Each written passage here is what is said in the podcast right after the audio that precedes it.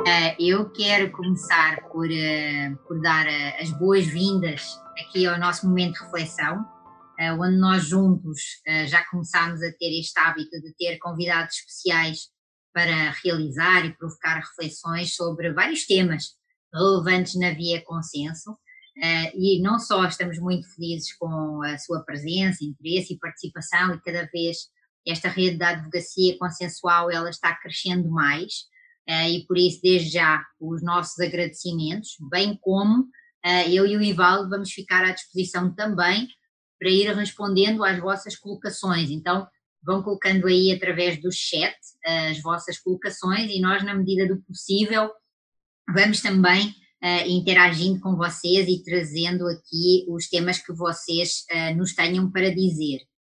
Hoje, em particular, estando tudo a postos, vamos aí iniciar o nosso momento de reflexão e o tema de hoje são as boas práticas uh, da advocacia consensual. Na companhia fantástica do meu querido amigo Ivaldo Prado, uh, que é advogado, administrador e também presidente da Câmara da CBMA, CBMAI, desculpa, CBMAI do Maranhão, uh, excelente profissional, com, uma notável experiência e também uma reconhecida carreira na área empresarial. Bem-vindo, Ivaldo. Muito obrigada aí pela tua disponibilidade e confiança. Eu que agradeço o convite, Dulce. Obrigado pelo convite, mais uma vez aqui poder estar participando contigo. É, Bem-vindo a todos que estão nos assistindo aqui e espero poder contribuir de alguma forma aí para essa esse webinar aí. Ah, você, você já, sua presença já contribui pela tua experiência, como eu falava ainda há pouco. E, e aquilo que, que nós nos propusemos aqui hoje a, a falar um pouco e a, e a refletirmos e, e, a trazermos este debate para cima da, da mesa, que é muito importante, é a questão das boas práticas. Porque quando nós falamos de, de boas práticas e, quando nós estávamos a falar sobre o que trazer e como aprofundar, nós estamos a falar de um conjunto não só de técnicas, como de processos, procedimentos e até mesmo atividades que ao longo dos tempos elas passaram a, estar comprovadamente reconhecidas como sendo as melhores. Uh, e aí aquilo que eu queria começar por provocar aqui a nossa reflexão diz respeito exatamente a isso. Qual é que é o alcance uh, das boas práticas da advocacia consensual Uh, e, nomeadamente, aquilo que de alguma forma até já está previsto em relação à ética do exercício da profissão. Como é que tu vês isso? Assim, Dulce, o que a gente tem observado, é, muitos advogados, eles vêm buscado, o advogado termina sendo o primeiro juiz da causa do, do, do cliente, né? Ele é o primeiro a ouvir o cliente, e para isso ele tem que saber ouvir, ele tem que ter uma boa escutatória, uma boa observação, é, saber avaliar o seu cliente. Uma coisa que a gente observa ainda, apesar do esforço de muitos advogados em, em tentar levar o, o conflito é, para a parte consensual, extrajudicial, para praticar realmente a advocacia é, consensual, eu acho que ainda falta técnica. Tá? Então, hum. os advogados em si, apesar de, de fazer essa tentativa, é uma tentativa que a gente termina entendendo como uma tentativa empírica, né? sem técnica, sem procedimento, sem processo, como você bem falou. É, ele termina é, avançando para uma próxima etapa, que é o litigioso. Tá? Então, eu, eu penso que, por mais que haja um esforço do advogado em estar tá praticando a advocacia consensual, eles precisam é, aprimorar essas técnicas, é, fazer capacitação, como eu disse agora há pouco, é, praticar escutativa, é, saber como ouvir o seu cliente, saber avaliar qual realmente qual o interesse, qual o sentimento do seu cliente com relação ao caso concreto, porque existem muitas, muitas situações é, na, na prática advocatícia, Dulce, que nós, enquanto advogados, nós chegamos a nos surpreender com os nossos clientes em meio a uma audiência, em que a gente vai saber o real interesse do cliente no meio de uma audiência, onde ele solta o sentimento dele, que a gente não soube avaliar é, no, no, primeiro atendimento, tá? numa escutatória do, do relato dele, dos fatos e do que ele realmente quer. Então, essa, eu acho que é a, o, o ponto de partida inicial é, para que a gente faça uma boa advocacia consensual e, com isso, é, o advogado entenda realmente é, e não faço uma avaliação equivocada de que às vezes alguns dizem, ah, não funciona, ah, não, não é efetivo, que muitas das vezes o que falta é técnica, o que falta é capacitação, o que falta é processo e procedimento para saber realmente aplicar a advocacia consensual e como proceder com o seu cliente.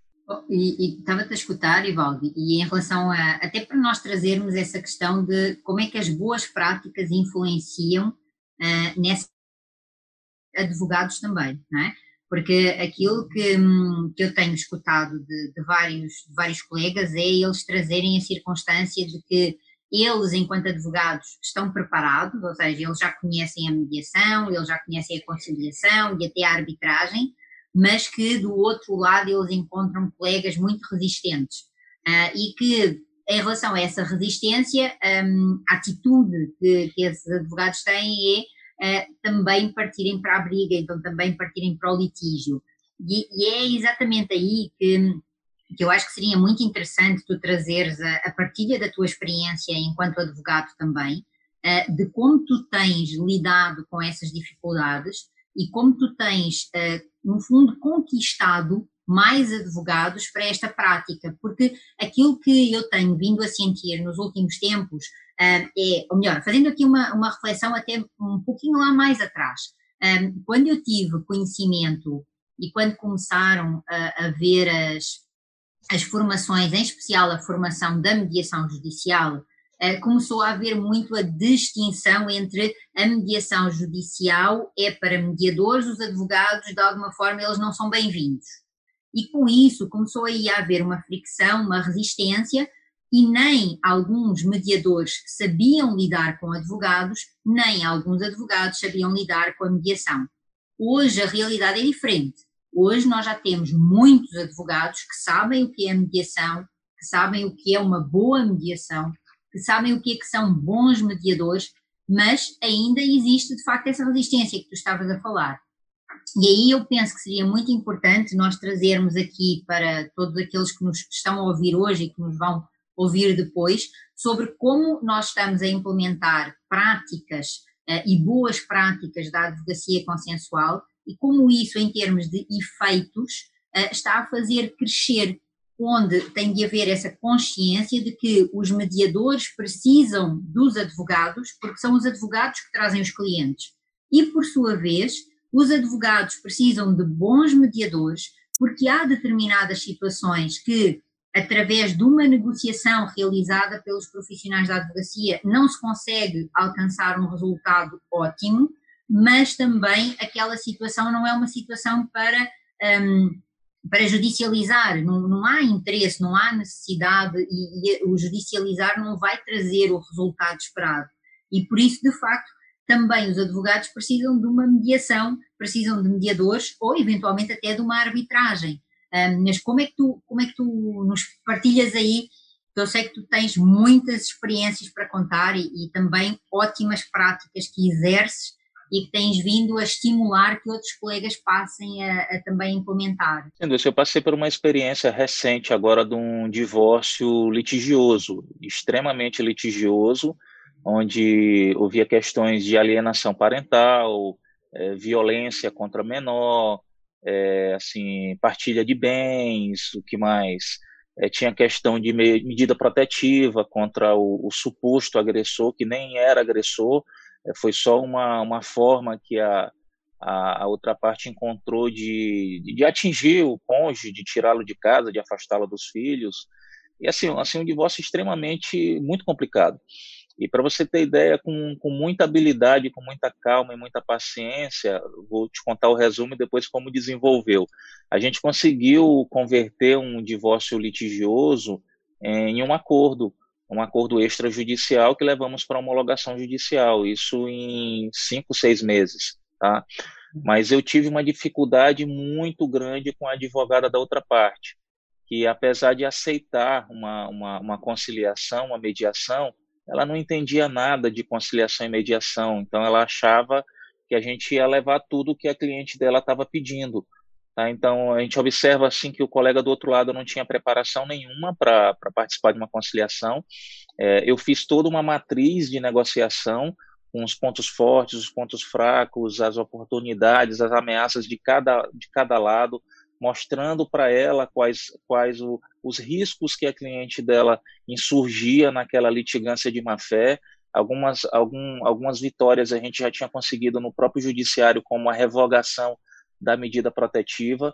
Então, a gente mostrando todos esses fatos para ela, mas mesmo assim ela ainda resistia com aquela cabeça do antigo advogado que sempre acha que, que na, naquela época era mais assim, né, onde a mulher tudo conseguia na vara de família, e hoje é um pouco mais diferente. Hoje a situação não é, ainda é um pouco vantajoso para a mulher, mas não tanto quanto antigamente. Então, com todo um leque de provas que, que a gente tinha, a gente foi levou isso para outra parte. É, e assim, quando você vai para uma mediação, Dulce, uma coisa que a gente encontra, inclusive, é, uma, uma certa barreira e resistência dos próprios magistrados, porque a gente encontra os magistrados de família que não têm capacitação nenhuma para lidar com, com mediação, porque quando a gente vai para mediação, a gente bem sabe disso, a gente não vai discutir o direito. Tá? O direito a gente discute lá no litigioso, no, com, numa audiência de instrução e julgamento. A gente vai para discutir os interesses de cada um, os sentimentos de cada um. Você adequa a sua necessidade à necessidade do outro. Tá? Então, a, a gente, para te ter ideia, a gente fez uma, um, um, um, acordo onde o juiz que homologou, ele disse, mas nem numa sentença eu dava um, um acordo desse. Tá? Então, e aí o, o, o, pai, no caso, ele disse, excelência, eu não... É, eu, a, como assim, em outras palavras, ele quis dizer, eu estou pagando para tirar os meus filhos do sofrimento, para não ver a mãe deles sofrendo e para me livrar de um problema, entendeu? Então, ele não estava fazendo questão de dar só o que era de direito da, da ex-esposa ou dos filhos. Ele queria ver os filhos bem, ele queria ver a ex-esposa bem, e, e para isso ele fez um acordo que foi satisfatório para todo mundo e que ele conseguiria cumprir. Tá? Então, é, é isso, Dulce, às vezes que o, o advogado do outro lado, ou até mesmo do meu lado, não consegue enxergar que quando você vai para uma mediação, principalmente no caso de família que envolve muito sentimento, muita mágoa, uma série de, de, de, de coisas subjetivas e não objetivas, como a, a, letra, do, a letra da lei seca, é, uhum. você tem que parar para ver é, que a mediação é isso. A mediação não é, não, não é ver quem está certo e quem está errado. É você adequar os interesses de cada um para poder resolver o problema e atender a necessidade de todos. Então, às vezes, o colega advogado não consegue entender que você pagar uma pensão um pouco a mais do que ela realmente teria direito, é uma forma de resolver o problema, de encurtar o conflito. E você, enquanto advogado, você não perde nada com isso, porque você já recebeu seus honorários, você não, muitas das vezes você não tem sucumbência numa ação dessa, e uhum. você, na verdade, você está diminuindo o seu custo operacional daquela ação, que poderia demorar anos. Porque uma ação de divórcio dessa demora no mínimo cinco anos. Você tem N instâncias recursais, você vai para o Tribunal de Justiça, você vai para STJ.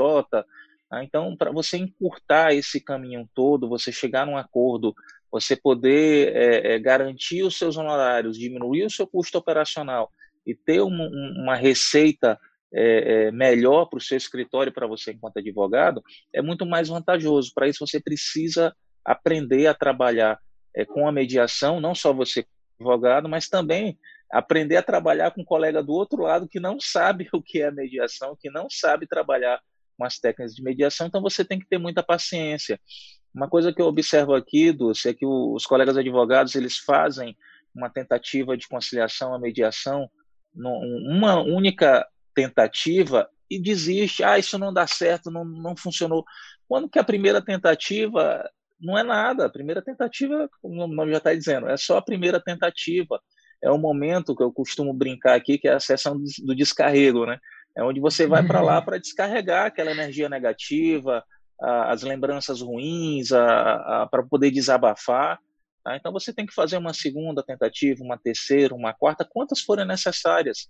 Esse divórcio mesmo, nós fizemos aproximadamente entre reuniões presenciais, trocas de mensagem em WhatsApp, em reuniões de Zoom, foram aproximadamente 10 reuniões, 10 dez tentativas, aí vai acordo e volta acordo, e acerta aqui, e acerta ali. Então você tem que ficar tentando, não tem jeito, no judiciário demora muito mais.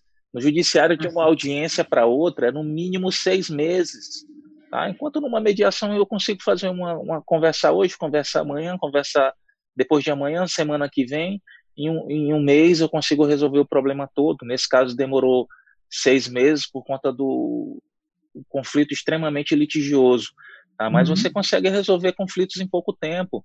Eu tenho casos aqui de conflito societário, de sócios de uma grande rede de óticas aqui no, no Maranhão. O cara era sócio da rede há mais de cinco anos, é, ele resolveu sair e a saída dele foi resolvida numa conciliação.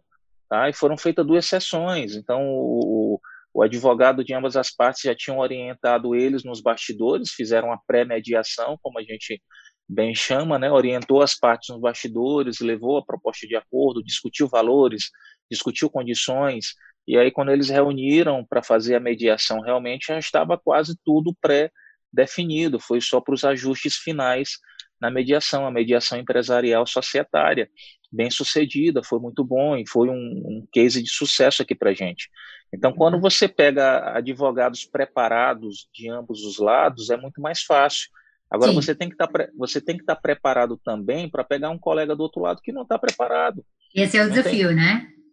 Exatamente. Então, você tem que saber ouvir, você tem que validar o sentimento do outro, mas não validar não quer dizer que você está concordando. Você vai validar o que ele está, o sentimento dele, e tentar ajudá-lo a pensar de outra forma, a pensar de uma forma que seja mais apropriada não só para ele, como para o cliente dele. Outra coisa que a gente tem que observar também, o advogado não pode colocar os interesses dele acima ou à frente dos interesses do cliente. Perfeito. O que, o que às vezes é comum. O advogado às vezes deixa de levar o cliente dele para uma mediação, para uma conciliação, ou quiçá para uma arbitragem, porque uhum. é, é, é, ele vê que ele vai perder honorário se ele resolver aquilo mais rápido. Para ele, às vezes, é muito mais lucrativo ir para o judiciário, empurrar aquela ação durante anos, onde ele vai ter uma rentabilidade supostamente maior, não sei, às vezes não, às vezes é um, vezes é um ledo engano. Às vezes é um engano, exatamente. Exatamente. Então, a, você tem que saber só pesar isso daí, avaliar o que, que realmente é vantajoso para você e para o seu cliente. E um detalhe, Dulce, que muitos advogados se enganam, e assim, a, a gente está vivendo, como você já disse, de mais longe a gente já veio, né? Então, uhum. a gente está passando por uma fase em que os clientes começam a observar qual é o advogado que realmente Isso resolve o problema e qual é aquele que quer ficar instigando o processo na justiça. Ah. Tá? E, como eu costumo dizer, é uma, você passa a ter um, você enquanto advogado consensual, você passa a ter uma vantagem competitiva, ou seja, um, um diferencial em relação ao seu, ao seu colega com, concorrente, ou seja, aquele que não trabalha de forma consensual. Porque o, o, o, o empresariado em geral hoje, ele busca resolver o conflito de forma célere, ele não quer entrar com processo na justiça, ele quer resolver o problema. O empresário não tem tempo para perder na justiça. Você tem que mostrar custo-benefício para o empresário. Se o custo-benefício para ele, de forma consensual, é mais rápido, é melhor, ele vai gastar menos e vai resolver o problema, é atrás dessa, dessa alternativa que ele está. Ele não está atrás de entrar com processo na justiça. Eu, eu, tenho, tive um... eu... Sim, Dulce, vai. Vamos lá. Não, eu ia, eu ia te dizer que eu, eu tenho feito uma, uma pergunta provocatória a alguns advogados que, com que eu tenho falado sobre este tema, em que eu lhes tenho perguntado se eles querem ser parte do problema ou se eles querem ser parte da resolução. E, e, isso é, vem exatamente de acordo com aquilo que tu estavas a falar e a trazer da questão da ética e da questão da postura do advogado, porque aquele advogado até pode ficar com aquele cliente em relação àquela situação, em relação àquele caso.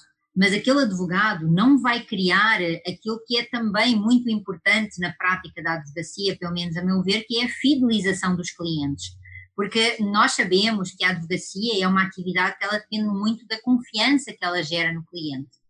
E por isso, aquele cliente que nós temos, que é um cliente que fica fidelizado ao advogado, aquele cliente que fica com essa relação de proximidade, é também um cliente que vai indicar aquele advogado para outro. E com isso nós acabamos por, por conseguir ter uh, não só uma maior um, sustentabilidade da, daquilo que é a prática da advocacia, mas também um crescimento daquilo que é a nossa, a nossa prática. E, e com isso, por exemplo, toda, todas as questões que tu trouxeste, por exemplo, o facto de teres dito que fizeste uma ótima preparação uh, que investiste tempo nessa preparação, que fizeste uma análise SWOT, no sentido de elaborares uma matriz sobre os pontos fortes, pontos fracos, oportunidades e, e desafios. e como isso é importante, uh, no meu ver, naquilo que é a educação do outro colega. Isto é, uh, como é que nós, em relação a esses profissionais mais resistentes, nós precisamos de partilhar com eles aquilo que nós fazemos, que não é segredo, ou seja, que é isso que eu acho mais interessante. Quando nós falamos da questão da estratégia jurídica, aí sim, aí a estratégia jurídica, óbvio que é segredo, nós não vamos dar o ouro ao bandido, então nós não vamos revelar um facto confidencial que sabemos que pode ir contra a nossa estratégia. Mas quando nós estamos a falar de ir para uma prática consensual, há determinadas ferramentas que nós podemos partilhar com o colega que não sabe da prática consensual. Nós podemos lhe dizer: olha, a questão jurídica é uma, não vamos falar disso aqui agora, porque isso é, pode ser objeto também do processo de mediação, mas não é exclusivo.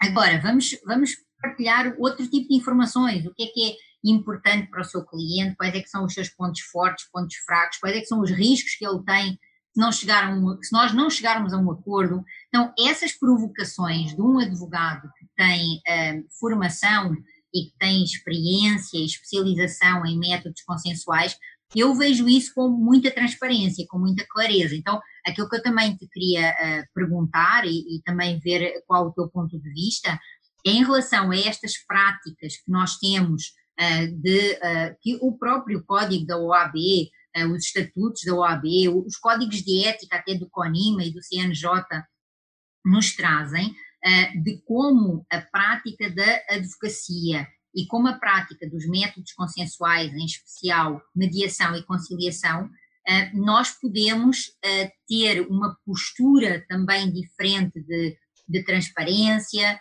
de colaboração, de inter-relação e de inter-relacionamento e que isso não significa que nós vamos ficar amigos do outro, não é? Não, não é? não é uma questão de tomar café, nós estamos a falar de business, nós estamos a falar de uma prática da advocacia em que o advogado defende os interesses do seu cliente.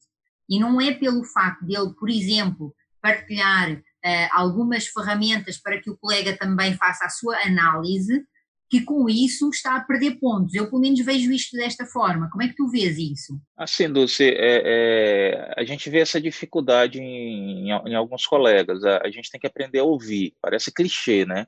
Mas é incrível como a gente pega algumas situações, um cliente chega com problema. Vou contar um outro exemplo aqui. Eu tive um cliente empresarial que está com problema seríssimo com, com uma operadora de telefonia e que ele há mais de 10 anos, toda a central de todas as lojas, é um cliente que fatura mais de 3 milhões por mês. Então, todas as lojas dele têm uma central de, de, de, de telefone, onde ele recebe em um ramal e distribui para todas as lojas dele. E essa central, há mais de 10 anos, deu problema agora, semana passada. Tá? E ele me ligou desesperado, Valdo, não sei o que eu faço. Aí eu, eu o que que tu já tentou? Aí, não, já fiz reclamação na Anatel, já fiz reclamação no consumidor.gov, já fiz reclamação diretamente na operadora, só que eles disseram que é um problema técnico interno e que não tem previsão para resolver, me deram cinco dias. Eu já conhecendo o modus operandi da, da, dessa operadora, eu disse, eles vão ficar te cozinhando de cinco em cinco dias, de cinco em cinco dias, não tem jeito, tá? Infelizmente, como tu já tentou, Anatel, consumidor.gov, direto na operadora, e não te deram esperança, a última alternativa é entrar com uma ação judicial que também não vai ter resposta rápida. Tá? É, vamos pedir uma, uma tutela antecipada, esperar ver o que, que o juiz dá. Se o problema é técnico interno, nós vamos conseguir eliminar e a empresa não vai cumprir, tá? que já, a gente já conhece a, a, a empresa. E o que, que, que, que acontece? E aí a gente vai ter que é uma poupança. Daqui a cinco anos nós vamos, vamos pedir lucro cessante, vamos pedir execução de multa diária, não tem jeito. Então você tem que deixar, o advogado tem que deixar, e assim, advogados profissionais, advogados experientes já sabem como proceder, mas a maioria não é, infelizmente ainda. Então o advogado tem que deixar de ter medo do cliente. Tá? E uhum. falar a verdade, ser sincero, ser franco. Então, eu fui franco com ele, expliquei para ele a situação real, ah, e você tem que levar as possibilidades do que realmente acontece. É uma coisa que fala no Código de Ética da, da, da, da OAB, do, se, se eu não me engano, salvo engano aqui, é o artigo 48, inciso 5 Independente da forma como você resolva o conflito do cliente, os seus honorários permanecem inalterados. Você não tem que dar desconto porque vai fazer acordo ou porque vai resolver mais rápido. Muito pelo contrário, eu digo que você tem que cobrar mais caro. Porque Isso. você está é, você tá salvando o cliente de uma angústia, de uma insegurança, de um desespero mais rápido. Tá? Em vez é. dele passar não sei quantos anos com, com, um problema na justiça, você vai resolver em pouco tempo, sei lá, em um mês, duas semanas. Como eu tenho, eu tenho um divórcio aqui que foi feito em duas semanas. Entrou numa semana, é, no, no, em dois dias já fizemos a primeira sessão, na semana seguinte a segunda sessão e foi feito o divórcio. Tá? Então, é isso que eu costumo dizer. Eu, eu, eu te, tenho, tenho muitos casos aqui. Né? Então, eu tive um outro caso aqui de uma cliente que ela, que ela disse: Valdo, eu tenho um, um RPV para receber, na verdade, um precatório. Eu diminuí o valor para RPV, tu me dá um desconto nos teus honorários? Aí eu, claro que não. é curioso, né? Não, mas, mas é, é, porque cliente é assim, cliente é. não tem jeito. Cliente, quando precisa, ele ele vem, ele chora, a gente chora junto com ele, mas quando ele está com a vara na mão, ele é, é. valente, é. ele quer um desconto, eu, entendeu? Eu, então, acho, eu tem... acho que é, você tem, você tem que fazer isso, você tem que falar muito com ele. Eu, eu ia partilhar contigo, em relação a isso que estás a, a, dizer, exatamente, uma conversa que eu tive com, com um colega que também estava a colocar a questão de que ele tinha reduzido os honorários dele uh, por conta de que, uh, ao invés de ele ter demorado dois anos, ele tinha demorado 15 dias a resolver a situação, e então o cliente chegou ao pé dele e disse que uh, ele tinha que reduzir os horários porque tinha resolvido a situação rápido demais. E, e, ele ainda argumentou que ele tinha que entender que, são, que tem a ver com a carreira dele, com a experiência, com a formação e tudo mais. E eu estava a falar com ele e estava-lhe a dizer o quê?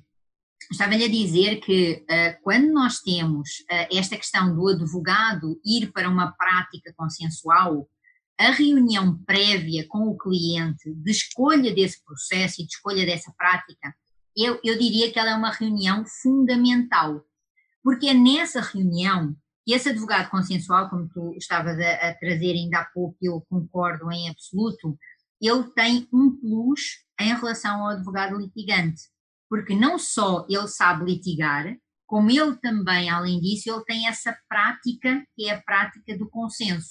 E para isso, o advogado, ele precisa de explicar ao seu cliente que ir para uma via consensual não só implica da parte dele, advogado, uma maior preparação, uma maior disponibilidade de, de, de, tempo mesmo, uma maior dedicação ao caso do cliente, que, porque o advogado consensual ele fica com um trabalho quase de exclusividade em relação àquele cliente. E isso é necessário que o advogado saiba, entre aspas, vender, ou seja, ao invés de eu ir vender os meus honorários com base num percentual de uma ação judicial, eu agora tenho que aprender a vender os meus serviços com base naquilo que vai ser o meu trabalho efetivo. Eu vou ter que lhe dizer: olha, não só eu vou ficar exclusivamente à tua disposição, como isso significa que nós vamos ter, como, como você falou, reuniões prévias para te preparar sobre o que é que vai acontecer, o que é que você vai dizer, o que é que você não pode dizer, o que é que se for no caso de uma mediação, por regra, o mediador vai trazer, quais é que são as etapas que nós vamos passar, como é que nós vamos desenvolver isso, não é? E, e, e esse tema que tu trouxeste, que, que, também foi aqui de alguma forma questionado, dos honorários, é algo que é muito importante, Ivaldo. Então, que, que conselho é que tu achas que nós podemos trazer e que partilha sobre uma boa prática uh, em relação à advocacia consensual relativamente àquilo que é uh, conversar com o cliente previamente sobre esses honorários? Assim, Dulce, o que, que eu tenho praticado aqui? A OAB aqui, ano passado, ano retrasado, eles fizeram, é, reformularam a tabela de, de honorários né, da OAB Maranhão, e aí vieram me consultar com relação aos honorários na mediação e arbitragem, né? É, uhum. Aí eu fiz uma consulta à Câmara Nacional e o que, que foi me dito? Você vai cobrar os mesmos honorários como se fosse uma ação judicial, você não tem que cobrar nada diferente, se possível, cobre mais caro tá? porque você não tem que fazer diferença de, de consensual para judicial. Então, eu costumo trabalhar com a tabela da, da própria OAB. Então, muitos colegas advogados me ligam às vezes, Valdo, quanto eu cobro para fazer um divórcio consensual? Eu vou na tabela da OAB, vejo quanto é um divórcio consensual e cobre no mínimo aquele valor, se valorize. Às vezes eu até Isso. brinco com um colega, ó, oh, a melhor propaganda é cobrar caro. Então, cobre caro e você é um bom advogado, bom advogado é aquele que cobra caro. Tá? Então, cobre caro, mostre seu trabalho, porque o cliente ele avalia isso. Não adianta, Dulce, o advogado ele querer, é, ele mal ouve o cliente, entra com uma ação judicial, lá, no, lá no final dá tudo errado e, ele, e o cliente vê que poderia ter sido diferente, e quem se queima é um advogado, não tem jeito. A advocacia é um trabalho a longo prazo, não é uma ação isolada. E a pior propaganda que tem é a propaganda negativa. Então, se, como você bem disse, se você faz um pré-atendimento para o cliente, você avalia o, o, o, o, conflito dele, o problema dele, você avalia os riscos que ele tem. Quais são os riscos que você tem desse conflito? Se esse conflito demorar muito tempo na justiça, quais são os riscos, os prejuízos que você pode ter? Se a gente resolver logo, qual o perfil da outra parte? É conciliador? É negociador? Quem é o advogado da outra parte? Então, to, tudo isso você tem que analisar numa, num, num atendimento prévio, tá? além de definir os honorários.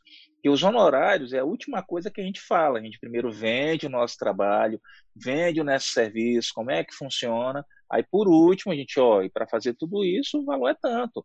Ah, você facilita, você parcela, mas não deixe de cobrar seus honorários. O advogado tem que se valorizar. A gente passa é, cinco anos estudando, mas não sei quantos anos fazendo pós-graduação, é uma extensão atrás da outra. A gente que, que estuda mediação, que estuda arbitragem, todo ano tem atualização. A gente participa de competição, participa de meeting para poder se atualizar. Então é intenso. Nossa vida de, de mediação e de, de, arbitragem é intensa. Então você tem que valorizar o seu trabalho.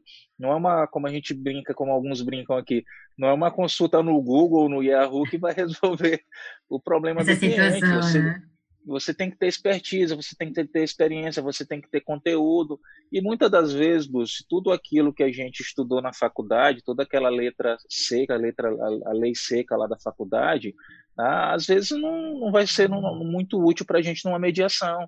Na mediação você tem muito aspectos subjetivos, muita muita coisa subjetiva que você coloca à frente de tudo isso. Lógico que você tem que ter que conhecer o direito do seu cliente da outra parte. Você não vai é, chegar no escuro, ah. mas você mas você muitas das vezes você não vai discutir o direito, você vai discutir os interesses de cada um e o que, que é melhor para cada um, principalmente para o seu cliente. E isso é uma grande diferença, né? Quando nós falamos dessa questão de, do mindset, da forma de pensar e da forma como o advogado foi formatado para pensar e como Exatamente. ele foi formatado também para falar, né? Um, da questão quê? Da questão da subsunção da norma àquilo que é o caso concreto e, e o caso concreto tem a ver com provas. Essa foi a forma como nós fomos formatados e nós conseguirmos fazer essa desvinculação, nós conseguirmos enquanto profissionais do direito fazermos a, a, separação daquilo que é o juridicamente relevante para aquilo que é relevante para aqueles intervenientes, é algo que é, que é muito diferente, não é? E tu estavas a falar aí de, de, formação, de capacitação e de tudo mais, e eu vou aproveitar essa deixa antes de nós continuarmos aqui a, a nossa reflexão que está a ser absolutamente maravilhosa, uh, para dizer que hoje, em particular à tarde, aí pela OAB do, do Maranhão vai haver um evento, ficam já todos desde já convidados, que é o Fórum de Arbitragem e Mediação da OAB Maranhão, né, Ivaldo? E, portanto, também deixar aí o, o convite para quem queira um, participar no mesmo.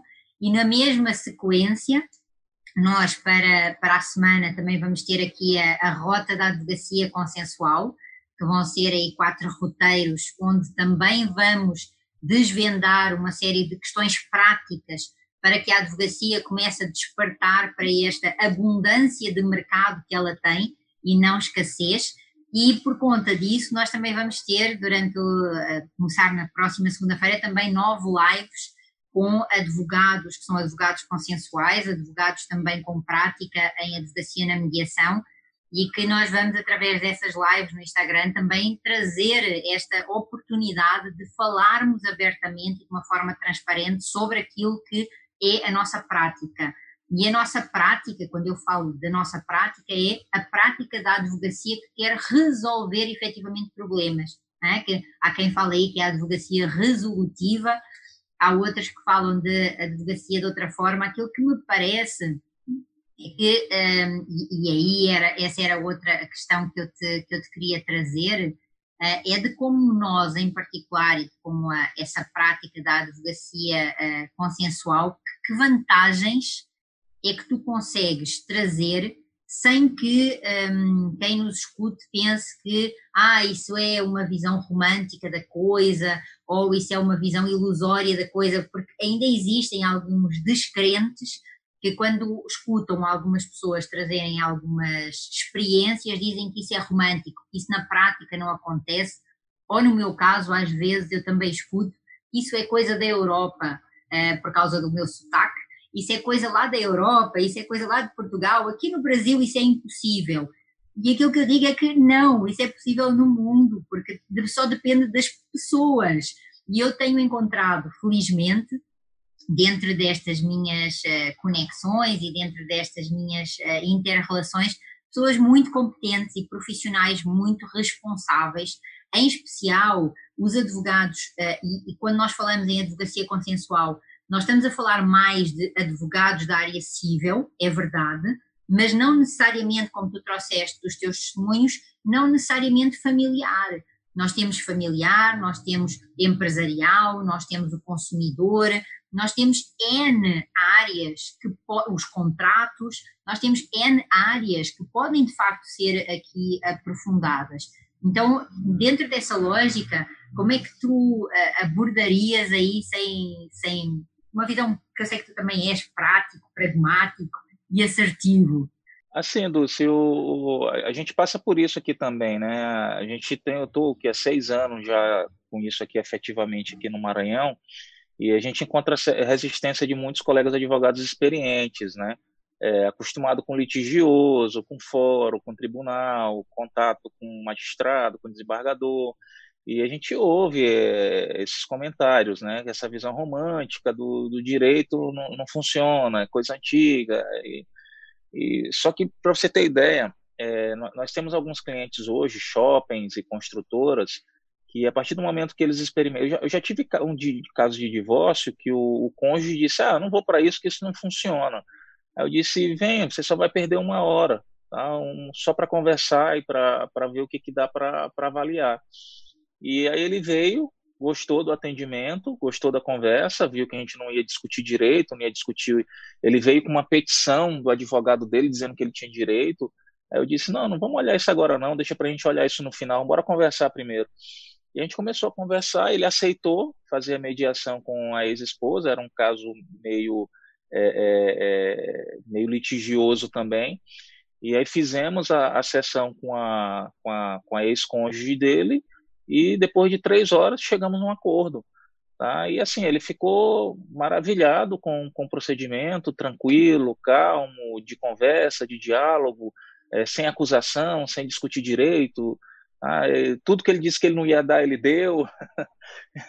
Saíram dali à tarde, foram para o cartório, porque só tinha bens, não tinha filhos menores, e fizeram o divórcio lá no, no cartório. Já tive, tivemos casos de shopping aqui que fizeram é, um mutirão com a gente para recuperação de aluguel, condomínio fundo, é, fizeram uma experiência com a gente na Câmara, tiveram um retorno fantástico e hoje se tornaram clientes da Câmara.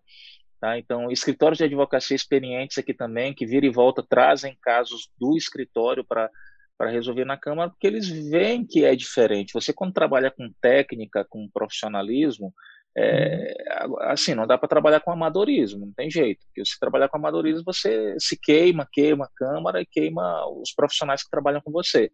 É você trabalhando com, com técnica, com profissionalismo e mostrando que funciona, tá? você conquista clientes e você consegue levar. Agora, lógico, a maioria ainda não conhece, a maioria ainda pensa dessa forma, tá? mas aos poucos a gente vai conseguindo é, mudar um pouco a cabeça das pessoas e dos empresários. Eu fiz uma pesquisa recente agora numa na Associação de Empresas de Materiais de Construção aqui do Maranhão, a Comac. E 80% dos empresários não sabe o que é mediação e arbitragem. Tá? Então a gente vai fazer um, um, um webinar é, na próxima semana para eles, para explicar o que, que é, como funciona, Tá? Porque ainda tem um agravante. Às vezes a gente explica para o empresário, ele adora, ele gosta, e quando chega no advogado, o advogado barra, né? É porque o advogado acha que vai perder o honorário, acha que não vai ter mais conflito, que vai resolver tudo no consensual, não, não lembrando o advogado que ele está no meio do processo, né? Que tudo vai passar por ele. Ah, não ah. tem jeito. Ele, o, que, o, que eu, o que eu costumo dizer é, termina sendo um embate que a gente termina tendo com alguns colegas aqui. O colega precisa se atualizar, o colega precisa conhecer os novos métodos, novas técnicas, porque senão ele vai ficar para trás. Tá? Então a gente tem realmente esse, esses comentários aqui às vezes, mas aos poucos a gente começa a mostrar de que são, são técnicas realmente efetivas e que funcionam e que traz custo-benefício não só para o empresário, mas para quem, para o usuário em geral. No, no, teu caso é muito interessante porque tu uh, és um profissional que também tem as duas experiências, isto é, tu, por um lado, continuas a atuar como advogado no teu escritório, na tua sociedade, e por outro lado, pelas funções que tens de responsável pela Câmara, também acabas por ter essa relação e essa ligação com a Câmara e com tudo aquilo que é processo de conciliação, mediação e arbitragem. E isso é muito interessante quando nós falamos em termos de, de questões de ética questões de deontologia e de boas práticas, porque trazer esse exemplo para a sociedade, como tu fazes, e, que eu reconheço o teu magnífico trabalho, em especial aí no, no, Maranhão, mas não só no Maranhão, és conhecido nacionalmente por aquilo que fazes, que, que aquilo que tu aquilo que tu demonstras é que é possível ter os tais dois uh, chapéus, as duas vestes, sem que um impacte no outro. E é possível igualmente ser um, um, ótimo profissional e se for necessário ir para a litigância, se for necessário brigar, tu também estás disposto a brigar porque também tens essas competências. Uh, e, e, aí uh, teve, uma, teve uma vez um, um, questionamento que me fizeram que foi um, em relação a que quem era advogado consensual era quem não gostava de briga. E eu disse que é exatamente o contrário advogado consensual é aquele que é bom de briga, mas está cansado de brigar por coisas desnecessárias. Porque nós, quando somos bons de briga, temos que brigar por aquilo que vale a pena brigar e por aquilo que é de facto necessário colocar essa energia da briga.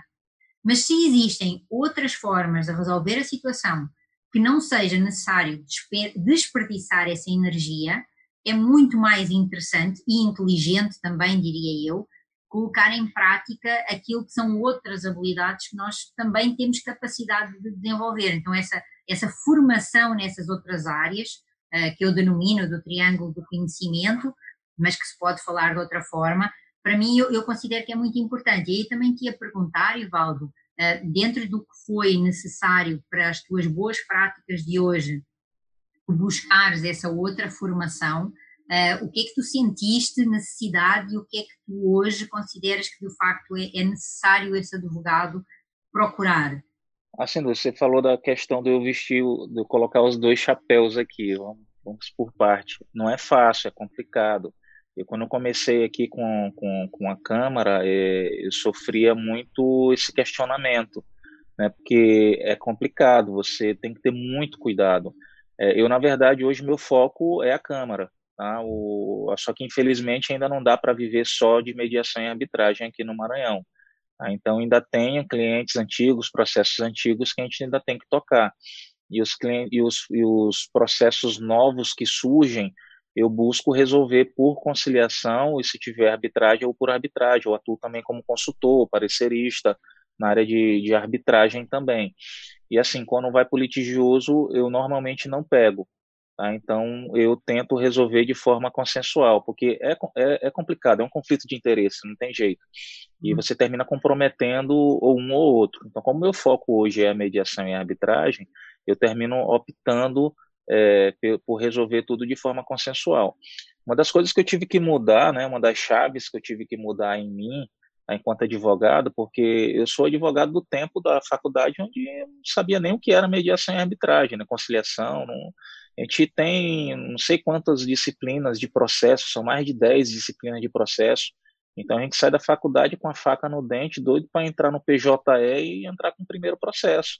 Tá? Não, não, não, não se enganando, que eu digo para os meus alunos hoje, não se enganando que esse seu processo vai sair daqui a dois, três anos e você vai passar três anos esperando para receber seu primeiro alvará.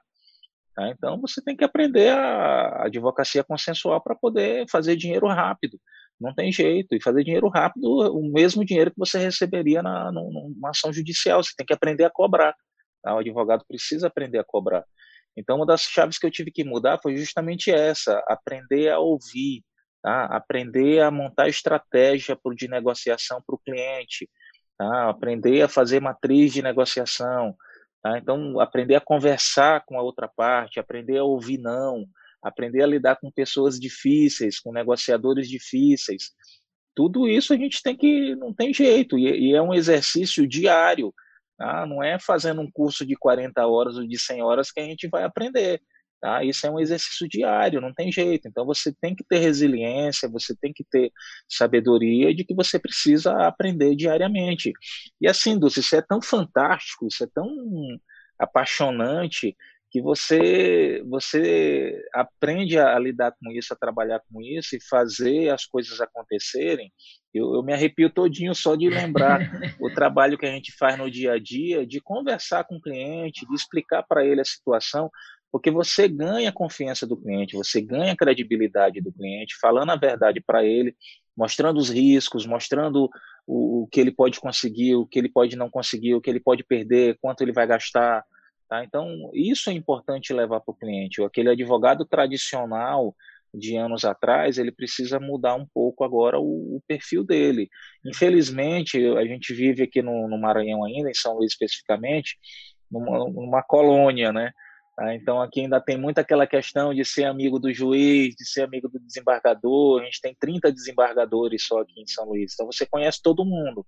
Tá? Não que todos é, sejam influenciados por isso, mas ainda existe aqueles advogados antigos, tradicionais, que conhecem todo mundo, que de uma, uma forma ou outra tem uma certa influência sobre uma decisão ou outra. E outra coisa, é um risco muito grande você levar um conflito de um cliente para a justiça que você não sabe o que vai acontecer. A justiça acontece de tudo. Aquela história de causa-ganha é uma coisa que não existe. Isso não existe. Você leva uma ação para a justiça hoje, é, no direito você tem você tem direito, mas você recorre vai recorrendo para cima, as decisões vão mudando, vão mudando. A gente vê os absurdos que acontecem hoje aí no, no, no STF, no judiciário brasileiro. Né? Então não dá para você confiar. É melhor você ter uma, uma certeza de levar seu cliente para uma negociação, para uma mediação, para uma conciliação e que para uma arbitragem que é muito técnica tá? e é muito objetiva, tá? do que cair numa, na, na, na, incerteza do judiciário. Então, uma das coisas que eu tive que perceber enquanto advogado é que eu precisava mudar essa minha chave do litigioso para o consensual e aprender essas novas técnicas é, românticas, né, como dizem outros, e que são muito efetivas, são muito mais efetivas do que as técnicas objetivas e litigiosas do judiciário. Ah, fantástico. O, e isso é muito interessante que tu estás a, a, trazer e a dizer, porque nós temos essa mudança de facto de, de fazer. E eu recordo que quando eu comecei a iniciar a minha mudança, lá nos anos de 2000 e 2002 para 2003, uh, doeu-me. Uh, eu saía de, das formações uh, a dizer que não, que isso era impossível, que jamais eu iria conseguir pensar de outro jeito.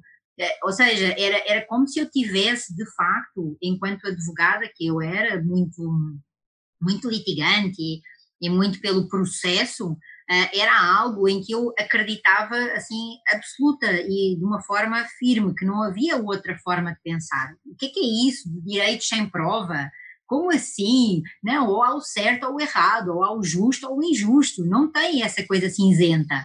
Um, e, e, e, para mim, na altura, eu lembro-me que foi um desafio enorme eu conseguir fazer essa mudança de chave, fazer essa mudança de, de forma de pensar, e eu cheguei a dizer que ela foi tão violenta uh, que eu senti que eu tinha feito um reset ao disco, um erase, ou seja, uh, foi como que eu, eu precisei de apagar a minha memória para eu fazer um start, onde a minha memória estava lá, porque o advogado litigante ele vai sempre existir, mas ele descobriu que havia outro espaço, não é?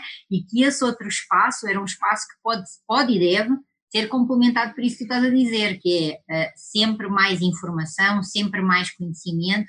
E o que é curioso é que quanto mais nós começamos a conhecer desta parte não litigante, e eu também tive o mesmo percurso que tu, ou seja, eu, qualquer situação que me digam que é preciso ir ao litígio, que é preciso ir ao judiciário, só se for para homologar E mesmo assim, e mesmo assim eu prefiro pedir a outro colega que vá lá e homologue.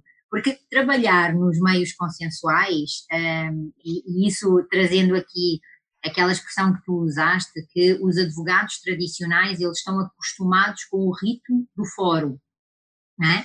Agora, os advogados consensuais, quando eles identificarem, como tu trouxeste muito bem, uh, que uh, o consenso, e em especial quando nós vamos a uma Câmara de Mediação ou uma Câmara de Mediação e Arbitragem, também tem ali um rito, também tem ali uma forma de tratar e de acolher, e que por norma ela vem acompanhada de um café ou ela vem acompanhada de, um, de uma empatia, de um acolhimento diferente.